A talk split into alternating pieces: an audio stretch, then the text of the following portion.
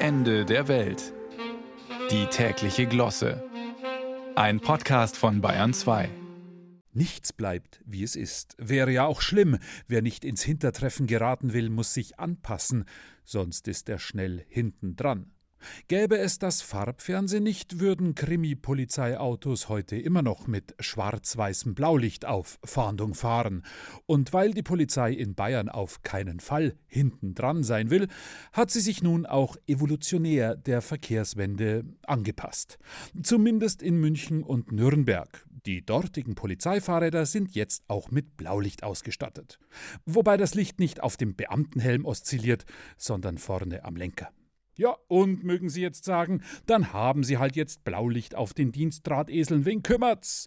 Von wegen. Eine derart sichtbar aufgerüstete Pedalpolizei ändert das Bild der Vollzugsbehörden in der Öffentlichkeit grundlegend und weitreichend. Fahrräder mit Blaulicht und Tatütata statt Klingelingeling. Halt, hier ist der Wunsch noch Vater des Warnsignals, denn ein Martinshorn haben die Dienstradel nicht. Noch nicht, dürfte aber nur eine Frage der Zeit sein. Wie sonst sollten all die mit Noise-Canceling-Kopfhörern ausgestatteten Fußgänger, Radler und E-Scooter-Nutzer denn sonst zur Seite gescheucht werden, wenn nicht mit amtlichen 110 Dezibel am Lenker? Und letztlich dürfte die Verkehrswende wohl auch den gesamten Fuhrpark der bayerischen Polizei betreffen.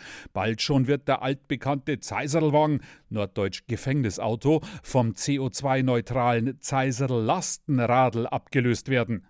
Vor allem aber werden sich Film und Fernsehen anpassen müssen. Beispiel Tatort, wo bislang noch schnittige Einsatzwagen bei packenden Verfolgungsjagden auf vier Rädern die Reifen quietschen lassen, werden sich die Good Cops künftig bald mehr anstrengen müssen nämlich strampelnd den Bad-Bösewichten dicht auf den Fersen, respektive den Rückreflektoren, weil die Innenstädte von Isar wie Pegnitz-Metropole über kurz oder lang sowieso für Verbrenner tabu sein werden. Freuen wir uns also auf das Münchner Tatort-Team mit seinem schnittigen Diensttandem, wie es blau belichtet den Giesinger Berg hinabfetzt.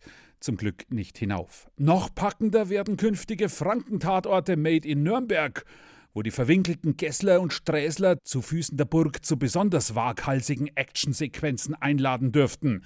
Roadrunner 1 an Roadrunner 2. Das verdächtige E-Bike ist gerade links beim Bratwursthäusler abgebogen. Nehmen Verfolgung auf in Richtung Hauptmarkt Schönerbrunnen, Heiliggeistspital. Ende.